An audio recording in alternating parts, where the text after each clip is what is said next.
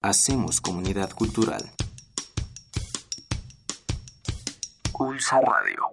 La Vicerrectoría Académica de La Salle presenta 1, 1, 2, 2, 3. 3. Un solo espíritu lasallista. Dos personas detrás de un micrófono. Una audiencia participativa. Somos tres. Una audiencia participativa. Jorge Iturbe Bermejo. Somos tres. ¿Qué tal? Como siempre, un gusto saludarnos a través de los micrófonos de Somos Tres. Este programa que tiene un trinomio y un, a través de la audiencia participativa, un invitado especial y, por supuesto, un servidor en calidad de locutor. Es un gusto para nosotros traer a estos micrófonos y a la mesa de la cabina de Ulsa Radio a un amigo entrañable, un egresado distinguido, un profesionista y un profesional con valor que se ha dedicado al campo del diseño, del branding, de la identidad gráfica, del empaque, una persona que es todo corazón, toda pasión, una persona que uno de sus valores principales es la amistad y esto hace que lo diga porque me jacto de ser uno de sus amigos y tener este privilegio. Los invito a escuchar la cápsula para que conozcan a nuestro invitado, en este caso en Somos Tres.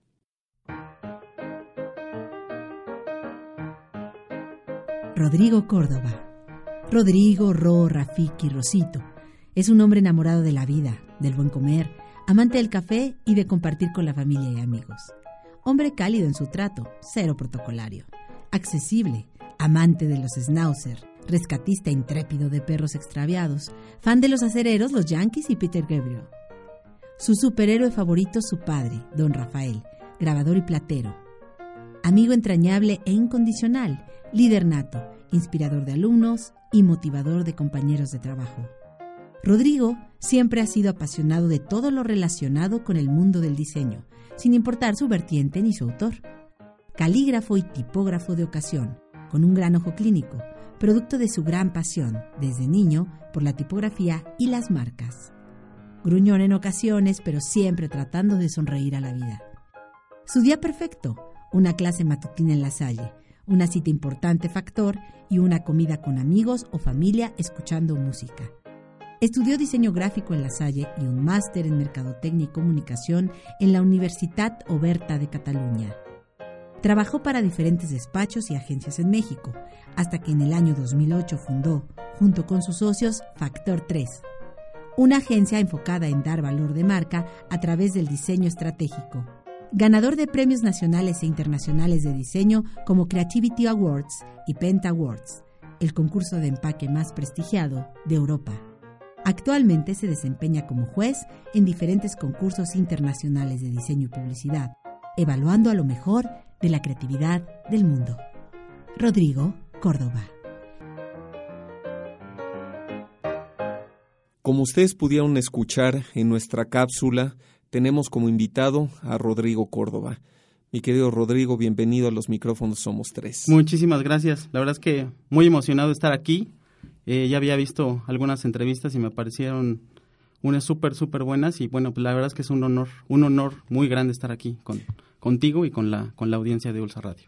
Pues la realidad es de que para nosotros es el honor porque el significado de este programa realmente es poder dar la oportunidad a la comunidad universitaria de saber quiénes conformamos la obra educativa.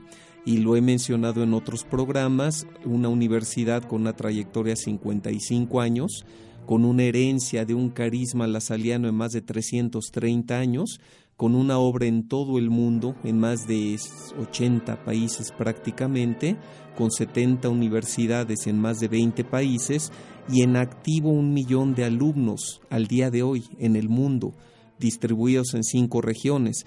Entonces hablar de ser miembro de la Universidad La Salle no se limita a haber estudiado aquí en el campus Condesa, ¿verdad? Donde todo el mundo reconoce Universidad La Salle en Benjamín Franklin, sino que es parte de una obra tricentenaria, una obra educativa que tiene una misión muy concreta y un carisma lasaliano, lasallista, que a todos nosotros nos ha impregnado eh, en una serie de valores, en una serie de filosofía y ideas que compartimos y en una fraternidad finalmente. Entonces, en este sentido, pues yo quiero iniciar en el aspecto de que siempre ser miembro de una primera generación, siempre iniciar un proyecto, siempre haber tenido la confianza y el arrojo de emprender algo, pues algo especial, es algo especial. Y en este caso eres miembro de la primera generación de la licenciatura en diseño gráfico. Así es. Eh, recuerdo que en aquel entonces existía la Escuela Mexicana de Arquitectura, se le conocía como la EMA, exacto. y de pronto para 1990 se abre la licenciatura en diseño gráfico y se convoca esta primera generación que siempre son estos perfiles un poco osados, aventureros, hay quien de pronto dice nos agarran de conejillos de indias, Sí, sí, hay quien y- se y siente y se mencionó eso. Así es, ¿no? Seguramente, ¿no? Y a falta de laboratorios y de espacios sí. físicos, por, se- por supuesto. Cuéntanos un poco por qué llegaste a La Salle, por qué diseño gráfico y en un momento dado esa experiencia como alumno en donde empieza un proyecto que efectivamente hay esta serie de emociones encontradas. Cuéntanos cómo es que llegas aquí. Bueno, rápidamente la, la primera parte de, de cómo llego a la, a la Salle. Mi, mi padre siempre ha sido alguien muy visionario y eh, él quería que yo estudiara la preparatoria eh, en la Salle. La razón exacta no la sé, pero él tenía la visión de que yo pudiera estar en una universidad que tuviera preparatoria y que después tuviera eh, universidad. Y entonces, pues bueno, así, así es como entré a la, a la, a la prepa de la, de la Salle. Y posteriormente yo quería estudiar arquitectura. Ese había sido mi primer, eh, mi primera opción. Y, pero la verdad es que no había nadie en ese entonces a quien yo pudiera preguntarle o a quien poder acercarme en, en ese caso como para poder tener una mejor elección de, carrera.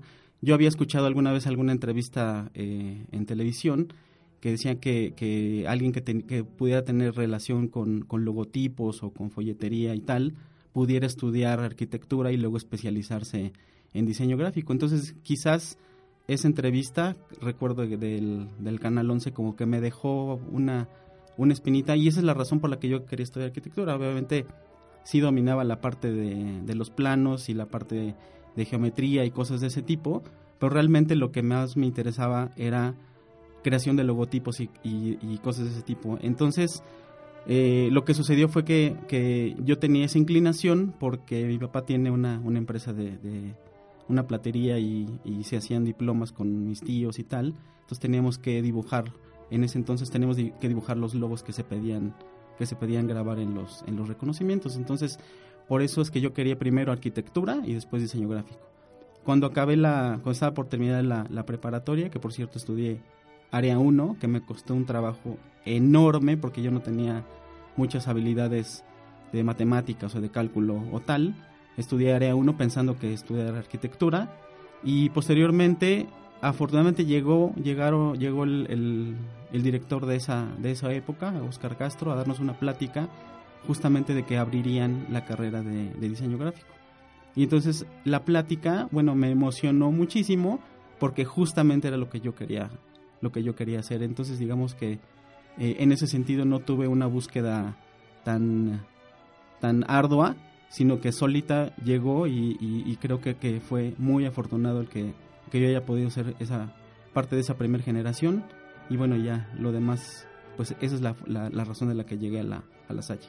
Es curioso porque a través de estos micrófonos me ha tocado también vivir experiencias compartidas que yo desconozco del invitado que estoy entrevistando y de pronto menciona un tema y yo en el interior digo, me pasó lo mismo, me pasó exactamente lo mismo.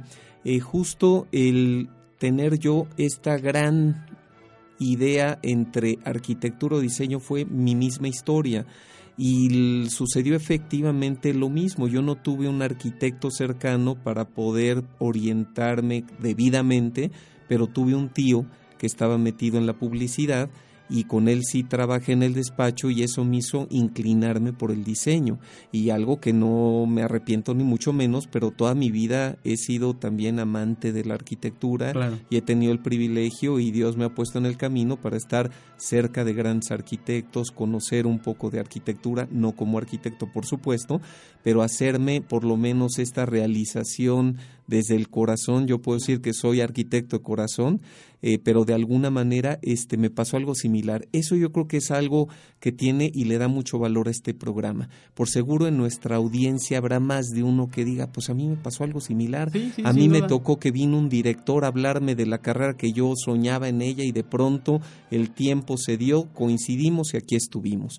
Y bueno, cuando se viene a la primera generación de un proyecto que aunque nace de alguna manera en una universidad sólida, ya con un prestigio, eh, de alguna manera estable, pues el proyecto es nuevo y la licenciatura en ese entonces también no era tan orientada a los medios digitales, a la tecnología, era también todavía de entrar a talleres, a laboratorios y se requerían eh, espacios físicos especiales.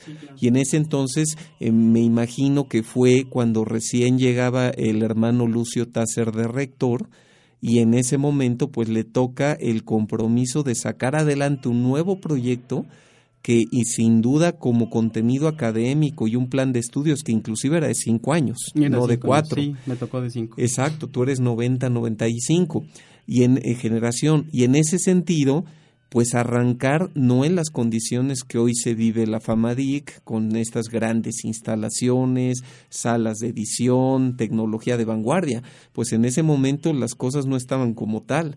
Y yo creo que esa es parte de la historia de la universidad, cómo, cómo vivieron como alumnos ese tema de los espacios físicos, de ir creciendo en un proyecto nuevo, de estos este, compromisos y ahora sí que les ofrezco el laboratorio para el próximo semestre y llegaba el siguiente semestre. ¿Cómo te acuerdas de ese momento y de esa vida universitaria? Sí, claro, fue, fue interesante porque pues obviamente los, primeros, los primeros semestres pues teníamos que hacer muchas cosas manuales, teníamos que hacer mucho mucho eh, trabajo como de ilustración. Muchas cosas eran manuales porque, bueno, todavía eh, justamente estaba la transición de poder usar eh, una computadora. Entonces, lo, lo interesante es que, por ejemplo, me tocó estar con gente que nos íbamos a la UAM o nos íbamos a la Ibero, o nos íbamos a otros lados porque nos enterábamos de sus semanas de diseño o cosas de ese tipo y pues sí llegábamos, llegábamos allá y ellos estaban súper armados en muchas cosas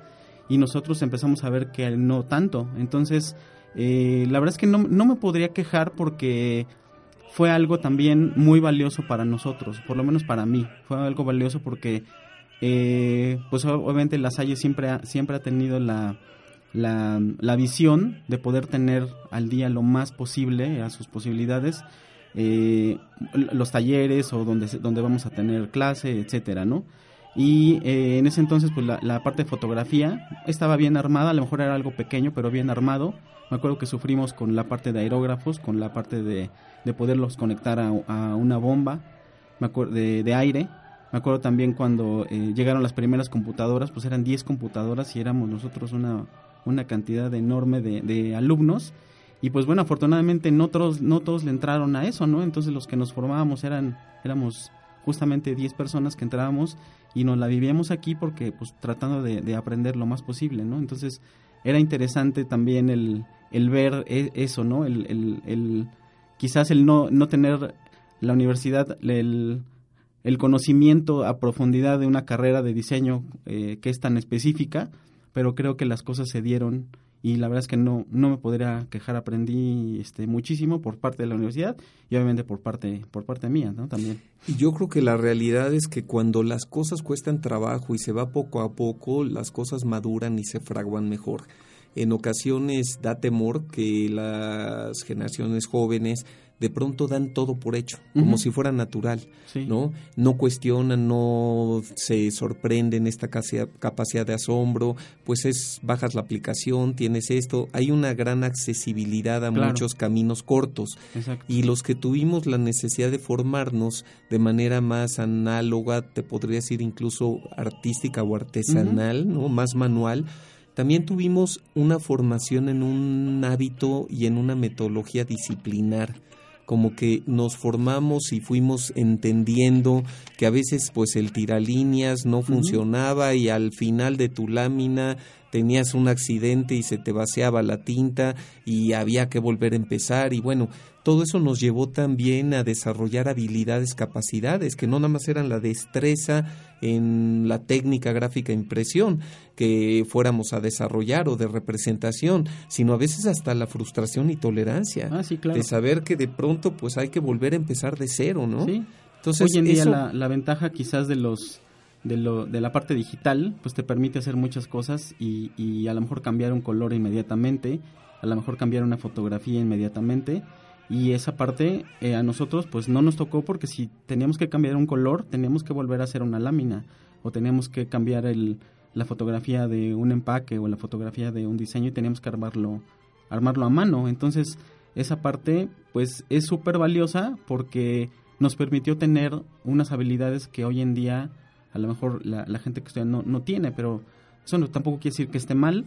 Simplemente son épocas eh, diferentes y transiciones diferentes yo siempre he dicho que he tenido la fortuna de, estar justo en la transición de, las cosas. Eh, generaciones atrás de, mí, pues que, que, yo después me enteré que estudiaban este diseño, pues lo hicieron 100% manual siempre. Y a mí la parte que me tocó fue manual junto con la parte, la parte digital. Y eso para mí fue una fue súper valioso. Un doble valor. Un doble valor porque aprendí cosas que, que, que debería de aprender, pero la parte digital ya tenía un conocimiento mayor, por ejemplo, de, no sé, de fotomecánica, por ejemplo, pues obviamente se hacían todo, todo a mano, los originales se tenía que hacer a mano también en la, en la universidad, teníamos una clase de, eso, pero también teníamos profesores que ya empezaban a usar la, la computadora y pues yo me le pegaba a ellos porque decía, bueno, pues tenemos que evolucionar en ese sentido, o sea, no, no, no nos podemos quedar en la parte... Eh, 100% manual porque pues la nos indica que todo va para, para allá, ¿no? Y afortunadamente tuvimos esa, esa transición y yo me siento afortunado de en muchas etapas de mi vida de ser transición, de haber probado, digamos, lo, lo viejo contra lo, contra lo nuevo, ¿no? A lo mejor quizás la colita de lo viejo, pero entrando a, a, lo nuevo con, con todo.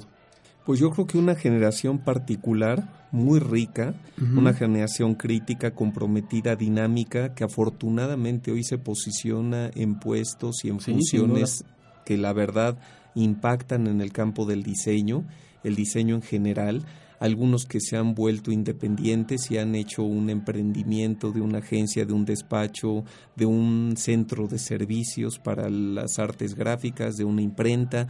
La verdad es que nos da una gran satisfacción que no solamente los miembros de la primera generación, sino que en general nuestros egresados, no solo en diseño gráfico, pues se, se suelen eh, integrar a su gremio, trabajar en él, no forzosamente todos se quedan ejerciendo lo que eligieron por situaciones y destinos de la vida, pero por lo general esta primera generación yo la tengo muy presente, me tocó acompañarlos, en algunos casos les di clases, en algunos, en, algunos casos no le daba yo la clase, pero los acompañaba porque era parte de la generación donde yo estaba. Y pues con muy gratos recuerdos y amistades en ella. Entonces, eh, pues es la llegada finalmente a la Salle y demás, y yo quiero dar un poquito el brinco en el segundo segmento, porque he de ser franco, comenzaste a desarrollarte en el campo profesional de manera muy pronta, muy joven y muy exitosa, porque realmente tuviste una gran oportunidad de comenzar a colaborar con personalidades del diseño, con despachos reconocidos, tuviste la oportunidad de ya egresando de la carrera, pues formarte con los mejores, con quienes ya tenían un posicionamiento en el gremio, que manejaban cuentas y marcas importantes y te ahora sí que viene la etapa profesional donde empiezas a consolidar parte de lo que ve uno en la universidad y a desarrollar ya tu verdadera capacidad, ¿no? Hasta donde tú ya tienes un compromiso de detonar proyectos. En este caso, ¿cuál es tu primer trabajo profesional? ¿En dónde y cómo viene de alguna manera este crecimiento profesional? Bueno, yo empecé a trabajar estando en la, en la universidad, en sexto semestre de 10 Y mm, tuvimos la fortuna de tener en ese entonces a, alguien que, daba clase en ese, en, ese, en ese momento y que tenía un despacho eh, exitoso. Y bueno, había sido parte de un despacho exitoso. Después esta persona se fue a estudiar a, a, Suiza, regresó, entró a otros, a otros lugares, volvió a hacer otra, otra oficina este, solo y nos platicaba de la parte ruda de, de estar afuera, ¿no? De, de, la parte de conseguir clientes, de la parte de que teníamos que ya trabajar, de la parte de, de experimentar cosas reales, no solamente cosas de que tuvieran que ver con, proyectos universitarios. Y a mí me daba, eh, me daba el pánico el decir, bueno, y voy a salir y qué, y qué va a pasar con, conmigo, ¿no? O sea, ¿qué va a pasar en ese sentido? Y entonces, pues a la primera persona que le pedí trabajo fue a, fue a él. Él es eh, Alejandro Cruz. Y bueno, me dio una oportunidad enorme porque él estaba, pues, estaba solo en, su despacho. Eh, había otra persona también que, que colaboraba con, con él después pero digamos que éramos tres personas, ¿no? Y entonces todo lo tenemos que hacer nosotros y él justamente nos contrató para usar la computadora. Él era de la vieja guardia, él todo lo hacía a mano, sus trazos los hacía a manos impecablemente. Y entonces pues era, eso aparte era muy, muy notorio y a nosotros nos sirvió muchísimo porque él se encargaba de hacer la parte, digamos que la parte creativa, nosotros participábamos mucho, pero realmente nos había contratado para hacer, digamos que el, el acabado final en, en, términos digitales, ¿no? Y entonces, como vio nuestra capacidad, nos empezó a soltar eh, proyectos y algunos de esos proyectos pues fueron, eh, pues fueron exitosos porque él hacía mucha identidad, hacía mucho empaque y nosotros pues nos, nos dábamos vuelo haciendo, haciendo ideas y era un tipo bastante, bastante relajado y creativo y entonces pues nos daba mucha oportunidad de, de explorar, de experimentar y hacer cosas de ese, de ese tipo, ¿no? Antes de cambiar a tu siguiente experiencia profesional, creo que eso ha sido un acierto de la Universidad La Salle, el tener una sana mezcla en donde eh, hay un gran número de profesores que les llamamos por asignatura y que significa que están en el campo profesional en activo y que son personas que han encontrado la vocación también desde la docencia, esta forma de desarrollarse no solo en el campo profesional y que esto nos enriquece mucho como alumnos, porque no solo te dan un buen plan de estudios, la teoría, sino que desde, desde joven te empiezan a enfrentar a la realidad, lo que decimos coloquialmente, no es lo mismo estar afuera. Y allá afuera las cosas se manejan con otra dinámica, con otros ritmos, compromisos, presiones y demás. Entonces yo creo que aquí uno de los temas que me parece fundamental es que en sexto semestre ya estás tú inmerso de alguna manera en el campo profesional. Y de ahí, ¿cuál es el siguiente paso en donde continúas colaborando? Bueno, el, la parte final de, estar ahí en, en, este despacho, eh, pues nos pagaban muy poquito. De hecho, había ocasiones en que de plano pues no, no podía pagarnos y pues nos quedábamos. Afortunadamente, eh, en ese momento yo no tenía la, necesidad al 100% de, de ingresar dinero, entonces digamos que lo veía yo como, como un intercambio, ¿no? Como un intercambio de conocimiento con yo estar ahí. Y bueno, y, me acuerdo que alguna, la última Navidad que estuve con él, pues todo el mundo tenía su, su cheque, su aguinaldo y nosotros estábamos sufriendo porque pues no, no habían llegado los pagos, ¿no? Recuerdo que nos quedaba cerca el, el Bazar del Oro y veíamos así a toda la gente comprándose cosas y pues nosotros no, no había llegado la, eso, ¿no? Y entonces, bueno, en ese momento yo decidí ya empezar a buscar y, emigrar y, busqué a, despachos que, tuvieran lo que yo quería hacer, que en ese momento era justamente identidad y proyectos de, empaque. Y entonces, pues en ese momento no, no había un mail como tal, no podías checar el perfil de las personas en LinkedIn, no había cosas de ese tipo como para poder tener algo previo de conocimiento y entonces eh, yo me, enfocaba en leer las cosas que se publicaban de, del entonces de Quórum, del Consejo de Diseñadores de México, que Alejandro Cruz formaba parte de eso, entonces tenía mucha información y pues escogí este tres despachos a quienes hablarle y entonces hablaba y no me no me hacían caso porque pues está muy ocupado el dueño, está está en juntas, no se puede. Y entonces yo, yo decía, bueno, pues si este este hombre es este la primer el primer despacho que que toqué puerta fue Design Associates, en ese momento se llamaba así, el, dueño es, Eduardo Calderón. Y yo decía, bueno, ¿a qué hora me va a contestar este hombre, no? Se animó que me plante y llegue y yo quiero mostrarle mi, mi portafolio, quiero mostrarle lo que, lo que he hecho. Entonces recuerdo que eh, dije, bueno, si él es dueño de este negocio, seguramente a las 8 de la noche me va a contestar. O sea, porque a las 6 me, contestaba la secretaria o a las 4. Y entonces lo que hice fue esperarme hasta las 8 de la noche y le marqué y efectivamente él me contestó. Y yo le dije, oye, me interesa ver la posibilidad de que revises mi portafolio. Me acuerdo que, que se rió porque le pareció curioso que... Y le dije, bueno, ¿y por qué hablaste a esta hora? Le dije, pues porque es la hora que la única hora donde pude encontrarte. Entonces me acuerdo que me dio cita, este, me preguntó que dónde había trabajado. Alejandro Cruz en ese entonces era también muy reconocido y, me dijo si podía pedir alguna referencia. Y le dije que sí, que, podía pedir referencias obviamente. Vio mi portafolio y le pareció, le pareció destacado y no precisamente a lo mejor por, por mí como tal, sino porque ya tenía yo una trayectoria con alguien que, que se dedicaba realmente, realmente al diseño.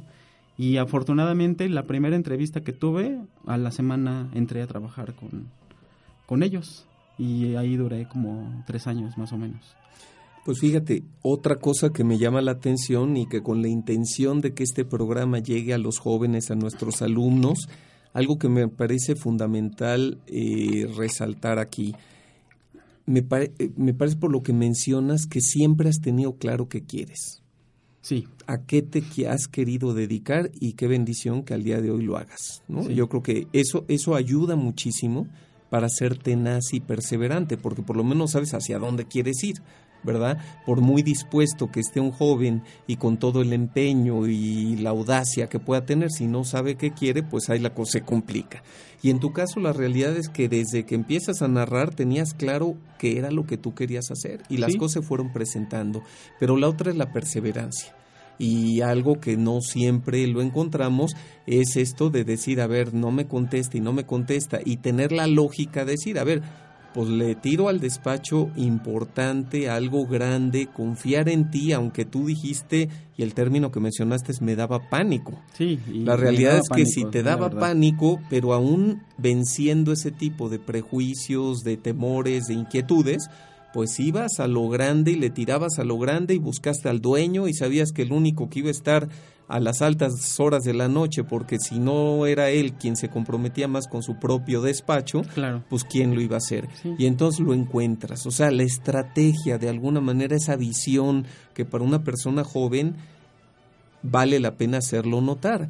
Y obviamente entras ahí, continúas trabajando y dónde es el tercer, la tercera experiencia eh, profesional. Después de, de, eso, bueno, la verdad es que tuve ahí una como mala experiencia en el sentido de que yo me sentía eh, quizás un poco menos por la gente que, estaba ahí. Había gente de la que había gente de la, de la Ibero, había gente súper talentosa había gente de la vieja guardia que tenía ahí 15 años, había diseñadores súper buenos, ilustradores, tenían dos ilustradores que, que les pedías lo que sea y lo ilustraban en ese momento, eran como, como banco de imágenes vivientes y entonces, o sea, de repente llegó un momento de que dije, ¿lo, lo, podré lograr? O sea, es, es complicada esa parte teniendo a tanto talento, o sea, porque realmente era, era un talento de, de, de ese entonces, pero enorme, y pues todos se lo echaban a mano. Había eh, tres computadoras que tenías que pedir turno para llegar a, digitalizar tus cosas y a escanearlas y, tal, ¿no? Y entonces, eh, pues yo me sentía mal, o sea, en ese sentido, porque eh, Eduardo le mostraba bocetos y me los rompía así, tal cual, en la cara, y me los rompía y pues llegaba yo este súper súper desanimado y le le decía a mi papá, oye, creo que no, creo que no la estoy haciendo.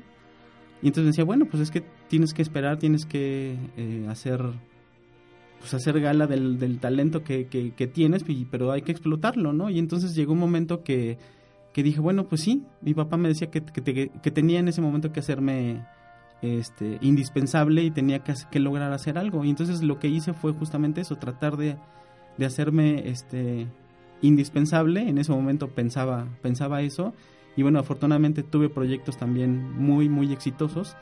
Y después de, que yo casi prácticamente me sentía en la calle porque pensaba que me iban a correr, eh, llegó un momento que, me daban los proyectos importantes del despacho Y, y por otro lado, pues eh, yo estaba muy cómodo ahí, me sentía, me sentía muy bien. Y llegó otro despacho eh, que es de Rafael Treviño.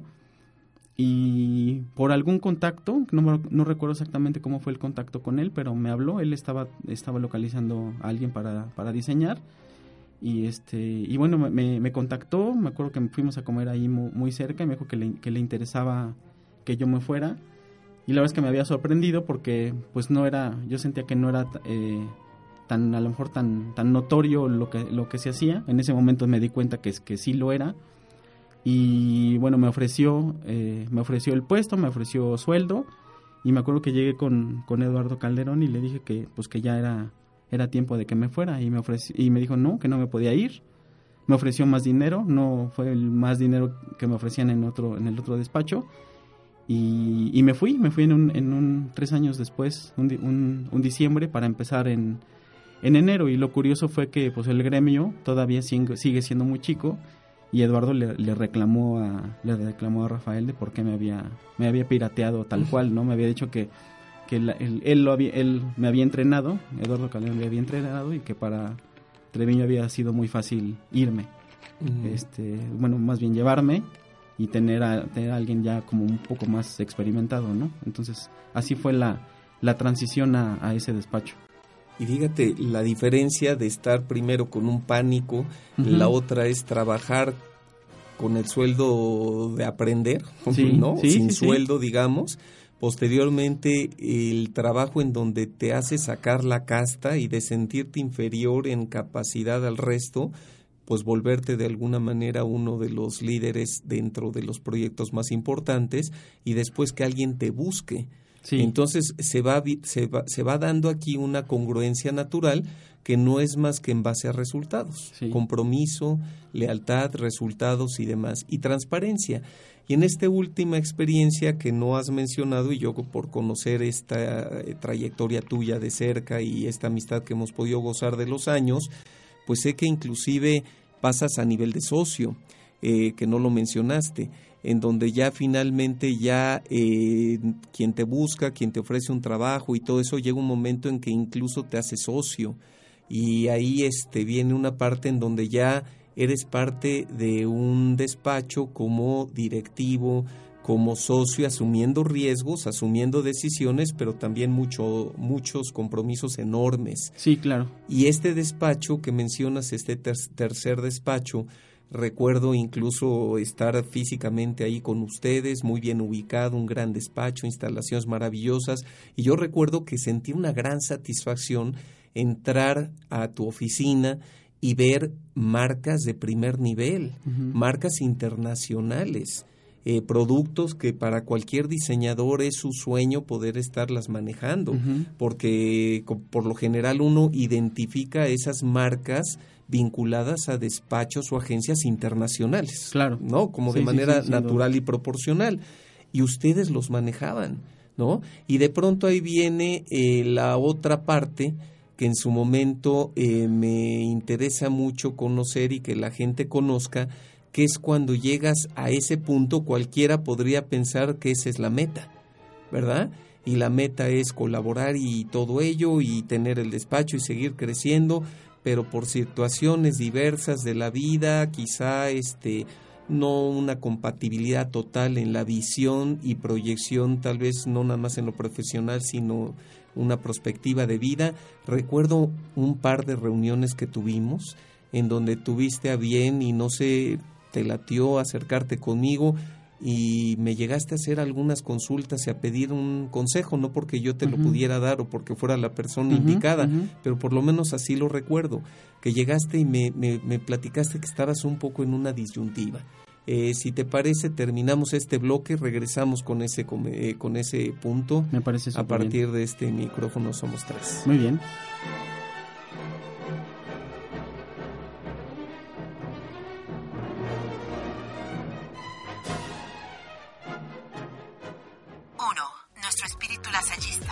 Somos tres, con Jorge Iturbe Bermejo. Pues estamos nuevamente en este nuevo segmento del programa de Somos Tres.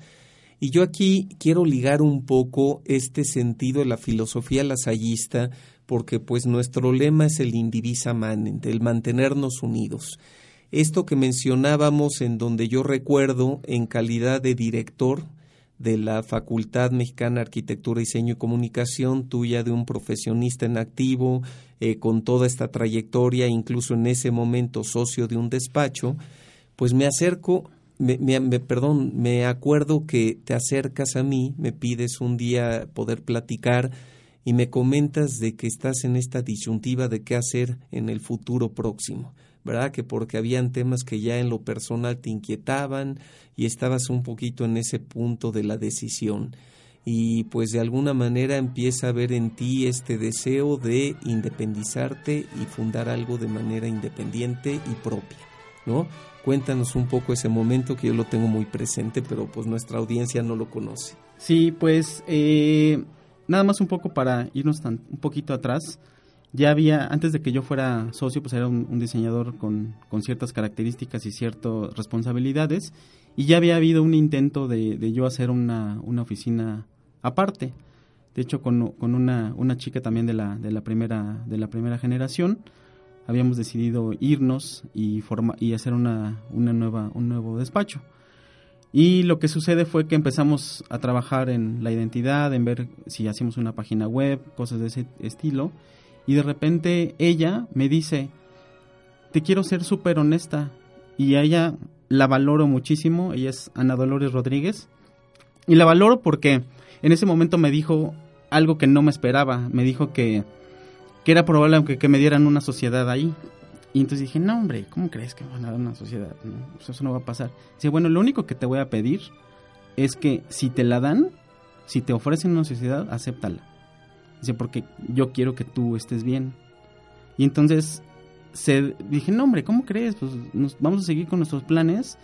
Y pues resulta que, que sí me ofrecen una sociedad. Y hablo con, hablo con Ana y con otras dos personas involucradas también.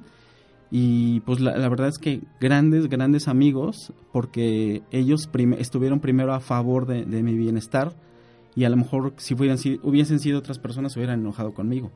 Y la verdad es que yo tenía ese miedo de, de, pues de perderlos como amigos. Y pues me quedé, me quedé en, el, en, en, ese despacho. Ellos siguieron un camino de hacer una, una, oficina, una oficina también, pero bueno, yo me quedé, en, yo me quedé ahí. Y, y bueno, pues pasaron tiempos, eh, tiempos de, de, de, mucha gloria, de muchas bendiciones, de mucho, de mucho trabajo muy bueno ahí. Pero llegó un momento en que, como bien dices, algunos proyectos y algunas formas de, ver la vida ya no, ya no coincidían. Y entonces pues llegó el momento que yo ya pues tenía que, que partir.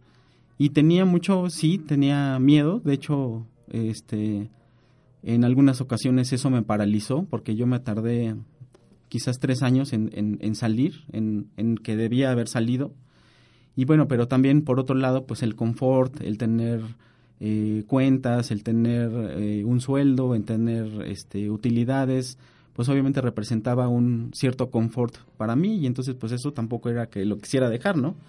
Pero bueno, fue también fue más fuerte que la que no compartíamos esa, esa visión y pues llegó el momento que pues que, me fui y afortunadamente en, en ese momento eh, Malena, mi actual socia, también estaba saliendo de la de, de ese despacho y sin ponernos de acuerdo, o sea, sin planearlo, como, como en, a lo mejor en otra ocasión, sin planearlo, llegó un momento que, bueno, ¿tú qué vas a hacer? ¿Yo qué voy a hacer? Y pues, bueno, pues ¿por qué no lo hacemos juntos?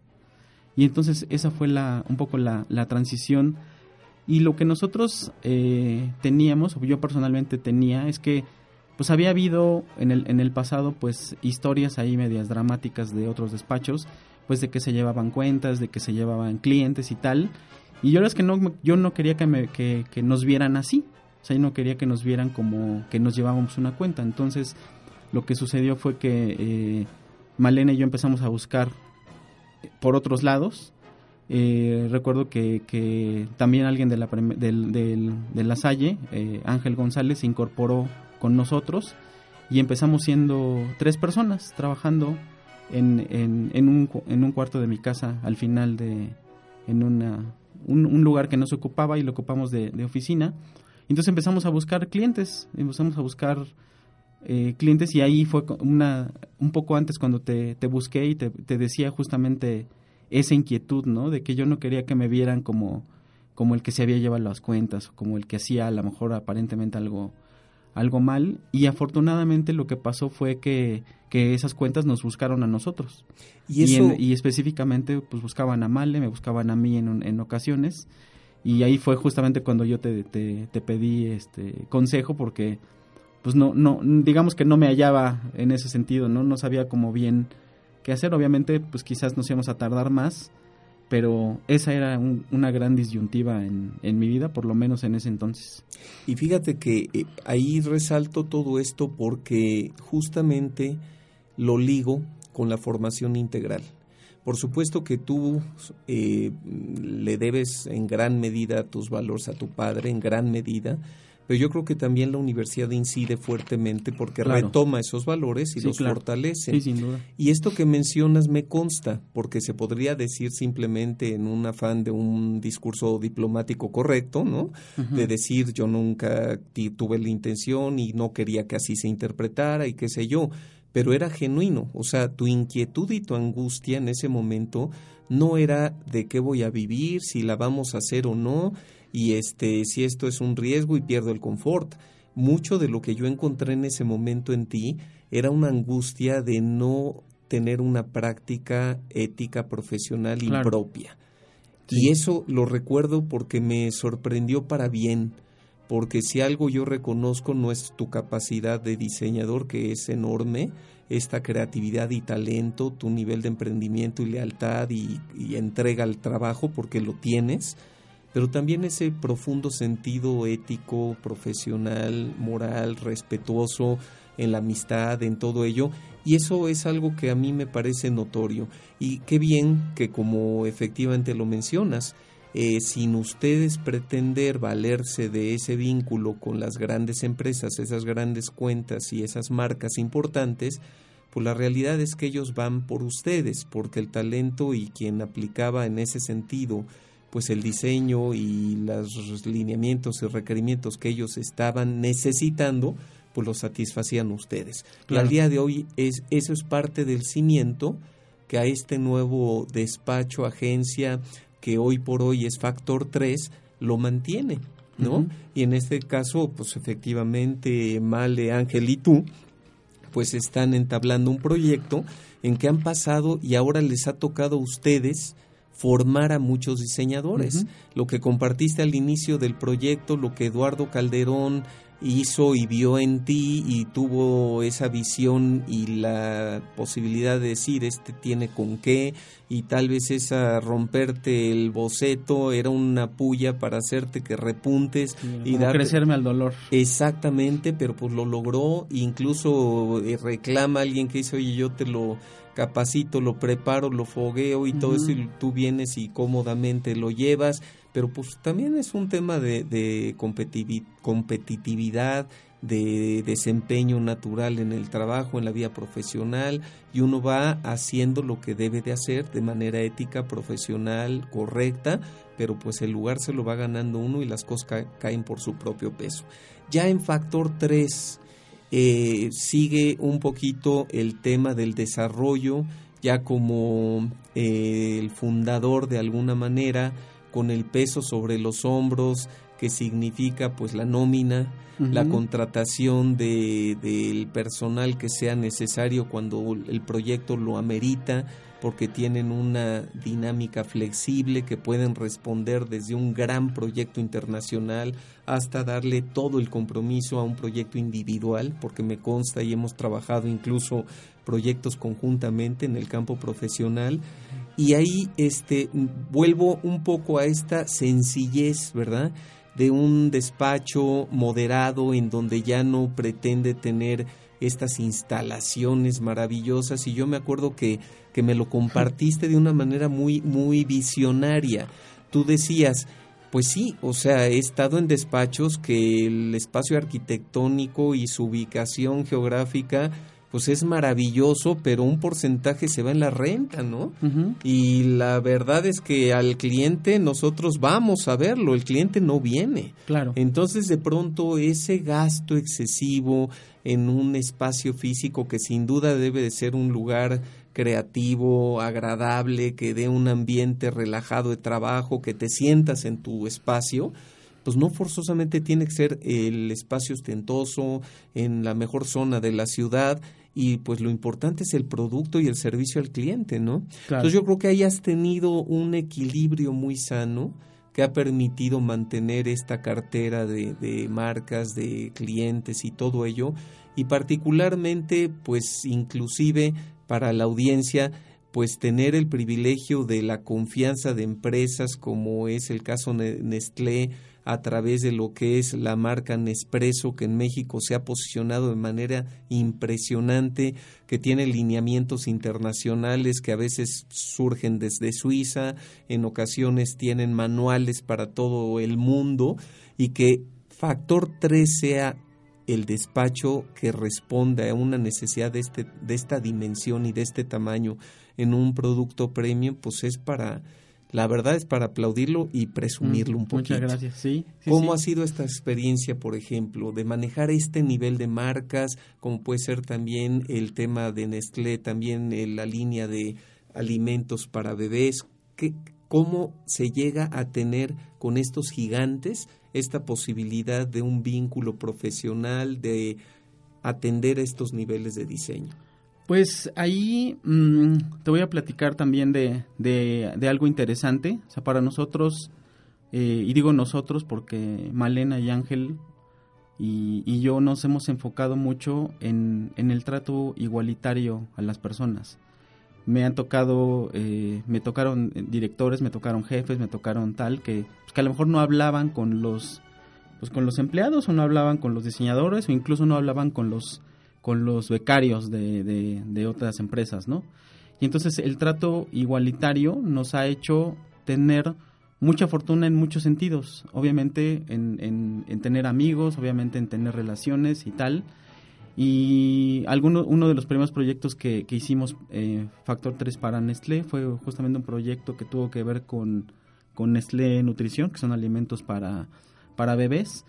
Y la transición de poder lograr algo con, con, una empresa tan grande, por ejemplo, como, como Nespresso, fue algo interesante y curioso porque nosotros obviamente había mucha gente que nos conocía en Nestlé y en otras, en otras empresas, que nos conocía nuestra, nuestra trayectoria y que como lo mencionaste hace poco, pues nos contrataban las personas, o sea, contrataban a Malena por el trato, contrataban a mí por el diseño, contrataban a Ángel por su creatividad, o sea, nos contrataban a nosotros como personas antes de ya tener nosotros un nombre como, como Factor 3, o sea, ellos contrataban y querían trabajar con esas personas. Entonces, el llegar a, a Nespresso, por ejemplo, fue que eh, nosotros siempre, estando en, en otros despachos, Malena y yo tratamos a las personas de forma igualitaria y nosotros nos podríamos llevar con los becarios o con los directores, incluso con los, con los CEOs, de, de, manera igual. Entonces, recuerdo que había una, una becaria con la que nosotros trabajamos en otra división de, Nestlé y algunos de ellos, de los directores que tenemos en ese entonces, porque no teníamos todavía factor, pues la desnellaban o hacían así como, ah, bueno, es la becaria, no le hagas mucho caso, ¿no? Entonces, no, a nosotros nos importaba lo que una becaria decía, lo que un gerente decía, lo que un director decía. Y entonces eso fue forjando también nuestra personalidad como despacho. Entonces cuando nosotros salimos de, de, ahí y formamos Factor, pues una de las primeras personas que nos buscó fue justamente esta becaria. Y esta becaria, ahí habían pasado muchos años y resultó ser la gerente de mercadotecnia de Nespresso. Entonces nos buscó y pues tuvimos la gran fortuna de, de, empezar con, con, esta marca, por ejemplo, eh, desde tres personas. O sea, eran tres personas cuando llegaron a México, si acaso cuatro o cinco después se incorporaron. Obviamente tenían boutiques y tenían un par de boutiques y tenían otras, otras cosas. Pero eh, realmente empezamos trabajando con, con tres, cuatro personas.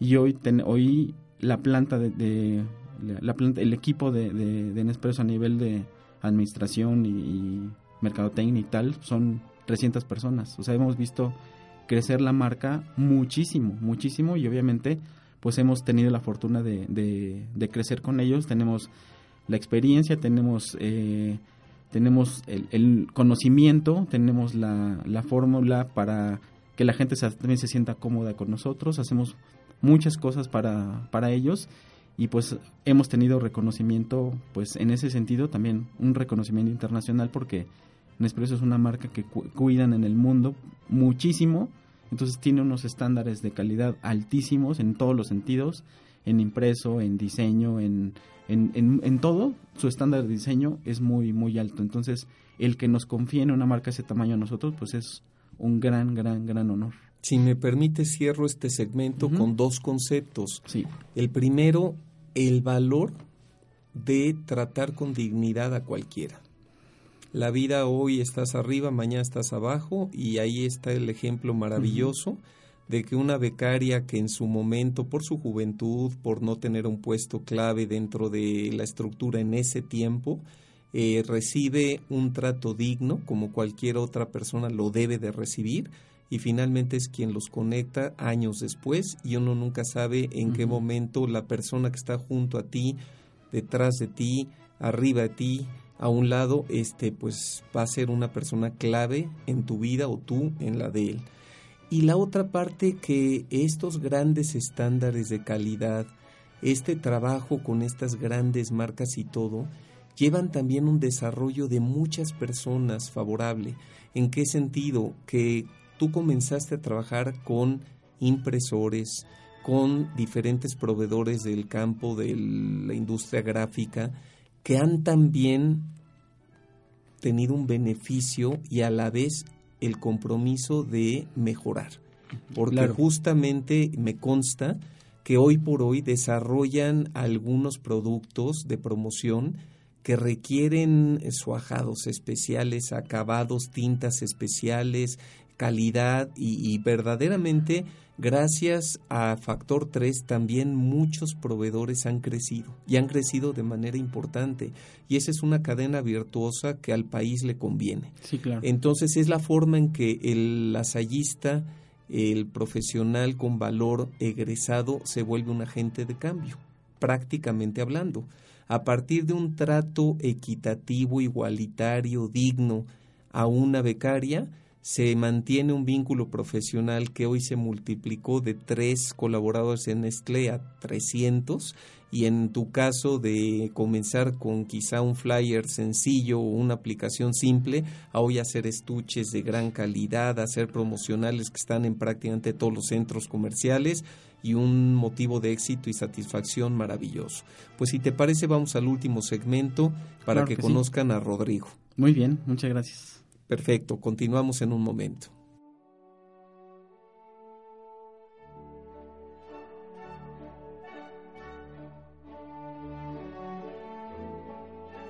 Dos personas conversando por un Radio. Pues llegamos al último segmento en donde eh, yo quiero compartir al resto de la audiencia, a mi amigo, a Rodrigo, que lo conozcan más. Y de alguna manera yo sé eh, y voy a tocar esta parte que mencionabas hace rato, que has tenido la oportunidad en tu vida de estar casi siempre en la frontera entre el tema casi artesanal y artístico y entre las nuevas tecnologías, entre estar eh, trabajando en un despacho casi por aprender a estar ya actualmente como socio en manejar todo este tipo de situaciones, pero que las has capitalizado. De alguna manera eso te ha servido mucho. Pero el, el tener esa antigua escuela, te permite la capacidad de hacer unos bocetos y unos trazos maravillosos.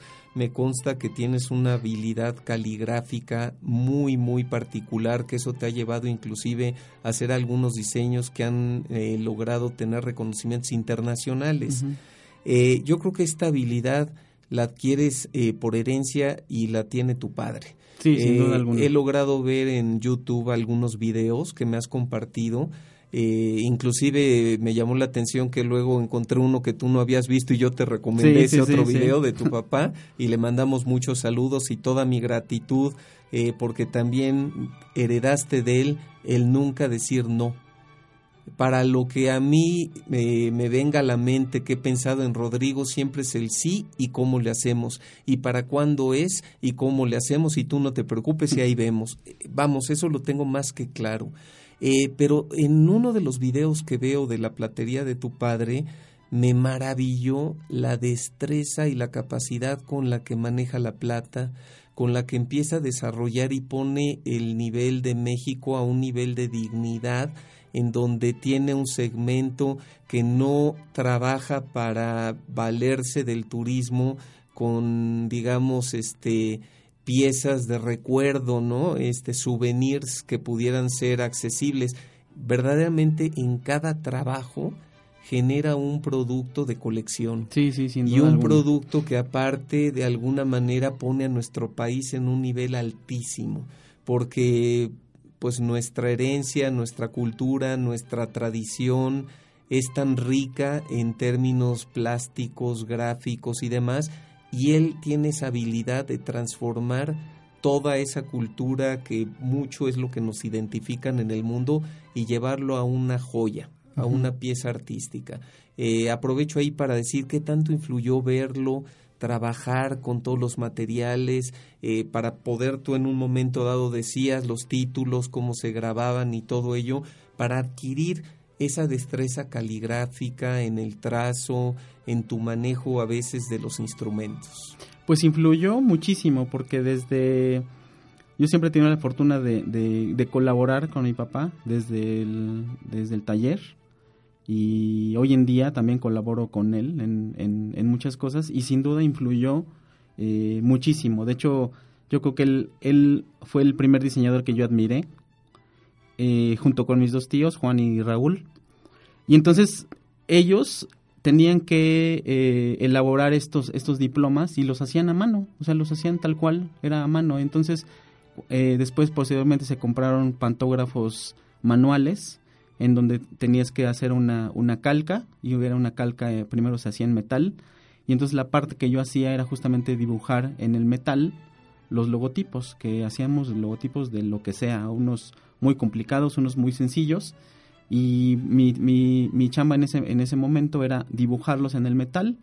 Uno de mis tíos eh, lo grababa para que, tener, para que la punta del, del pantógrafo pudiera transferir al, al, al diploma o al reconocimiento o al recuerdo y hacíamos esa, esa, esa parte. Entonces, sin duda mi papá fue y ha sido este, alguien a que yo he admirado y que su influencia en mí, en muchas cosas, es enorme y la parte, obviamente la parte artística que podía hacer, pues yo siempre admiré la forma de trazar, la forma de dibujar, la forma de, de tener la habilidad con los buriles sobre el metal, la habilidad de ni siquiera hacer a lo mejor un previo, sino que se lo aventárselo así sin, sin tener una un esbozo antes, o sea, la, la mente de mi padre es extraordinaria y, y siempre quise hacer lo que él hacía, ¿no? De hecho, él es él es mi, mi superhéroe que más he admirado en la, en la, en la vida.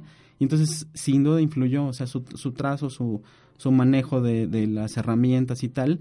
Y obviamente todo eso, pues me sirvió porque yo cuando llegué a la universidad, pues yo ya sabía hacer muchísimas cosas que a lo mejor los demás no. Yo sabía trazar, sabía usar escuadras, sabía dibujar, sabía cortar círculos, sabía hacer muchísimas cosas que a lo mejor en el metal es mucho más complicado y en el papel, pues era relativamente más fácil, pero porque yo ya tenía una trayectoria de, de hacer cosas eh, a mano, pues de muchos años, porque siempre siempre había estado ahí con Ahora sí que heredaste el oficio. Y, y mira, eh, entrando en lo personal, eh, Rodrigo, eh, fíjate que algo que me gustaría que nos compartas es esta parte del Rodrigo que se confronta a sí mismo y que de alguna manera eh, eso le permite a veces en lugar de sentarse o echar un paso atrás, este, tratar de dar un paso al frente. ¿En qué sentido lo digo? Mencionaste, me daba pánico, qué va a pasar conmigo, luego me comentaste, me sentía mal y eso me paralizaba.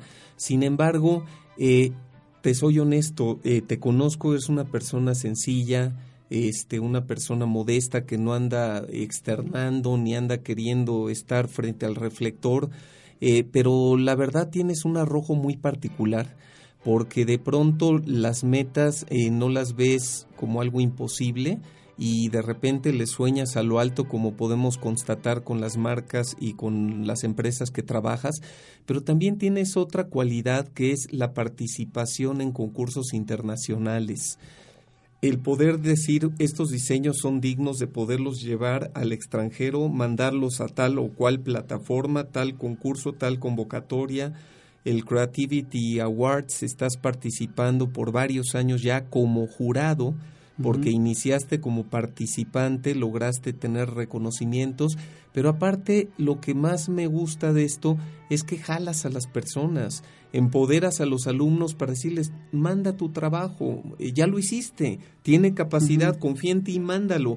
Y ahora tenemos alumnos con publicaciones internacionales, con proyectos que se reconocen en este tipo de, este, incluso, incluso congresos, y pues ni más ni menos el año que entra, en donde estaremos lanzando dos nuevas licenciaturas justo aquí en la Facultad Mexicana de Arquitectura, Diseño y Comunicación, y siendo el año del diseño en México, pues vamos a tener también por vínculo tuyo a la presidenta de Creativity Awards y vamos a estar eh, en ese sentido y a ese nivel. Y me consta cómo inclusive me has contactado con personalidades del mundo del diseño que han venido a dar conferencias magistrales con cuentas como es Coca-Cola, ¿no? Entonces, este, eh, dice uno, a ver, cómo una persona que de pronto se transparenta para decir yo me daba pánico, me paralizaba esto, pues está codeándose con diseñadores a nivel internacional, lo publican este anuarios del diseño gráfico, salen publicaciones en revistas especializadas y lo conocen diseñadores de primer nivel en el orden mundial. A ver cómo le haces ahí, cómo cómo es esa personalidad. Pues bueno, siempre, siempre he tenido la, la también heredada de mi padre, de la, la, quizás la visión. Alguna vez mi papá y yo cuando, cuando yo en la, en la prepa, quizás en la secundaria, no estoy seguro el, el, año o el, o el momento, pero escuchamos una conferencia en donde decía que tenías, para tener éxito en la vida, tenías que elegir al mejor, imitar al mejor y superar al mejor. Y cuando superaras al mejor, tenías que escoger a otro. Y entonces eso a mi papá y a mí se nos quedó muy, muy, muy clavado en, la mente. De hecho, lo hemos, este, platicado en otras ocasiones. Y, siempre he tratado de, ver a las personas y juntarme con personas que sean más inteligentes que yo. Ese también ha sido uno de los grandes legados de mi papá. Si no te juntas con gente que es más inteligente que tú, pues te vas a quedar ahí no, y, no vas a saber hacia, hacia dónde, ¿no? Entonces, obviamente la visión de mucha gente que, he conocido, pues me, ha llevado también a, conocer y a tener contacto con, sí, con, pues con grandes personalidades del, del, diseño. Y obviamente cuando yo empecé a, mandar trabajos a publicaciones internacionales, eh, pues también me daba pánico. Al principio siempre me da, siempre me da pánico em, em, empezar, pero ya igual ya encarrerados, pues ya hay, hay que hacerlo. Y entonces, lo único que teníamos que perder cuando mandaba yo eh, publicaciones o trabajos para concursar, lo único que tenía que perder es que me dijeran que no, o simplemente que no ganara nada. Y entonces lo que hicimos fue, este, y digo hicimos porque hoy en día lo hago con, con Ángel Male, con el equipo que, que tenemos, enfocarnos en tener, obviamente, estándares altos de diseño, que comuniquen, que las marcas con las que trabajamos puedan vender más y si aparte de eso le damos un plus en donde podamos eh, competir y, mostrar la creatividad que tenemos en México en el mundo, pues más, más que maravilloso, ¿no? Entonces, las primeras veces mandábamos cosas y no resultaban y entonces empezamos a, a, a seguir mandando y resultaba que nos daban este premios este plata, oro, hemos tenido menciones honoríficas, hemos tenido incluso los eh, que llaman Best of Show, sea, hemos tenido la fortuna de, de, poder hacer eso con, con, éxito.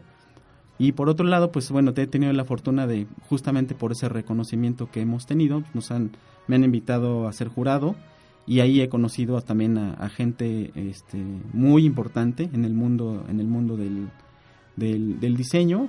Algunos de ellos incluso se han, se han hecho eh, buenos amigos, amigos míos y pues obviamente cada que puedo pues trato de traer a, la gente como para que ambos y la comunidad ahora de, estudiantes pues podamos aprender de ellos. A mí me hubiera encantado que alguien me dijera, oye, pues mete tu, mete tu proyecto a algún concurso, eh, este, este proyecto tiene posibilidades, tal, o sea, he tratado de hacer cosas que a mí me hubiera gustado que, me dijeran, eh, ahora que mencionas a los, a los estudiantes, pues obviamente hay estudiantes geniales, ahorita tenemos eh, a un par de ellos trabajando con, con nosotros, con, con mentes muy, muy brillantes, y pues obviamente pues trato de exhortarlos para que compitan, para que para que no les dé miedo como me daba a mí, para que traten de hacer cosas que ya a lo mejor yo no me atrevía a hacer y ese un poco, es un poco el, el acercamiento que, que, hemos tenido con esas personalidades. Recuerdo una, una anécdota curiosa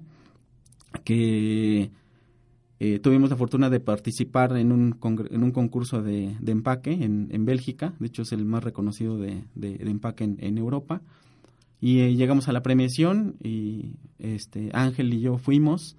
Y pues estábamos este así como con el qué vamos a hacer aquí, nadie nos conoce y pues bueno, ahí estuvimos estuvimos viendo este pues cómo se comportaba la gente y tal, eran las grandes personalidades del, del diseño de empaque del mundo, estábamos en, en Bélgica y a lo lejos vimos a, a un tipo enorme, como de casi dos metros, vestido de rosa, con un rosa espectacular, pero vestido de rosa, ¿no? Entonces nos llamaba la atención y yo cuando lo vi dije, no puede ser que sea Karim Rashid. Y era, Karim Rashid es una personalidad, un diseñador industrial, yo creo que es el diseñador más industrial más reconocido en el mundo por todas las cosas que, que ha hecho y nosotros lo teníamos a un lado y recuerdo que le dije a Ángel, oye, vamos a acercarnos ahorita a él, porque él tenía una conferencia este, magistral vamos a acercarnos a él antes de que, de que la gente sepa quién es, porque una vez que el cuate se suba al estrado, que hable, o sea, la gente se le va a lanzar porque a lo mejor no lo conocen físicamente, pero conocen todo lo que, lo que ha hecho. Y efectivamente Ángel y yo nos acercamos, nos tomamos fotografías con él, platicamos un poquitín. Después este, fue la premiación, después fue la, la conferencia magistral, Después fue el cóctel y en el cóctel pues al cuate ya ni siquiera se le podía acercar la gente porque realmente es una personalidad en el mundo muy reconocida, pero es reconocido su trabajo, a lo mejor no su persona como tal. Entonces tuvimos la fortuna de, de acercarnos a él, de platicar un poquito, de sacarnos fotos, etcétera, ¿no? Tal cual eran era como, como nuestro este nuestro artista así, wow, ¿no? De, de poder conocer a de poder conocer a alguien, ¿no? Y, y hoy en día pues tengo la fortuna de conocer gente como lo que mencionabas es de la gente de Turner Dogworth, que es para mí el mejor despacho despacho de diseño como tal del mundo. A lo mejor no es una agencia de publicidad, es un despacho de diseño, una agencia de diseño y para mí son los mejores del mundo. Y tengo la fortuna de conocer a los dueños, tengo la fortuna de conocer a un par de, diseñadores que vinieron en alguna ocasión a la, a la Salle a exponer su trabajo. Así es, pues agradecido de antemano de todo lo que ha sido el compartir esta trayectoria, no solo ahorita a través de los micrófonos somos tres, sino en tu presencia, eh, al principio me costó trabajo traerte a que des clases por la misma actividad y compromiso profesional que tenías, pero yo creo que ya te enganchó la docencia, ya la labor la labor ya no me toca a mí, ya es parte de tu vida la docencia, los alumnos, todo y eso es una maravilla. Para cerrar el programa, el tema del diseño nos apasionó, nos desvió mucho y todo y no sabemos quién es Rodrigo, qué es para Rodrigo el fin de semana ideal, el momento de vacación que no tenga que ver con el diseño. ¿Qué goza Rodrigo? Pues ahorita este, mis fines de semana son un poco complicados también porque eh, he estado compartiendo con mi papá muchas cosas y entonces la única forma de estar este, con él es los fines de semana. Entonces voy a la platería este, los domingos. en familia con tu papá. Y pues, eh, pues estando en la platería tal cual vendiendo. O sea, ahí me convierto en un este, vendedor de... Miembro más de la platería. ajá, vendedor de plata y bueno un, fin de semana ideal es eh, desayunar, ir con, este, compartir con la familia. Para mí la familia es algo súper, súper importante. Eres perrero. Mis amigos, sí.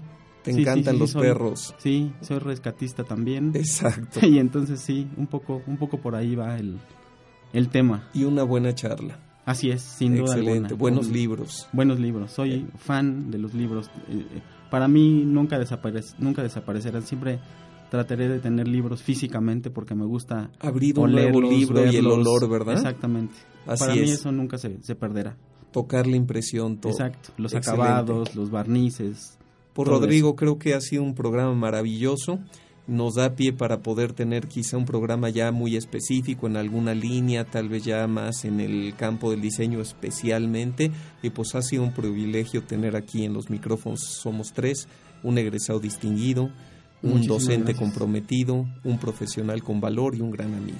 Muchas pues, gracias, Rodrigo. Te agradezco muchísimo la, la invitación y, y, la verdad es que doy, doy gracias a Dios y a la vida de, de, de estar aquí compartiendo contigo, compartiendo tu amistad compartiendo con la, con la gente que nos escucha y, y pues muchísimas gracias por, por la, la entrevista. Es realmente un honor estar aquí.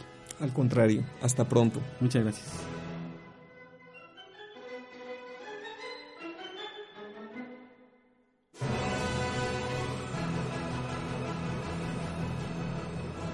El trinomio perfecto lo haces tú. Somos tres. Hacemos comunidad cultural. Pulso Radio. 1. Amigos todos en la Salle. 2. Personas conversando. 3. El trinomio perfecto. La audiencia. 3, 2, 1. Somos tres. Hasta la próxima. Somos tres. Con Jorge Iturbe Bermejo. 3, 2, 1. Somos tres. Hasta la próxima.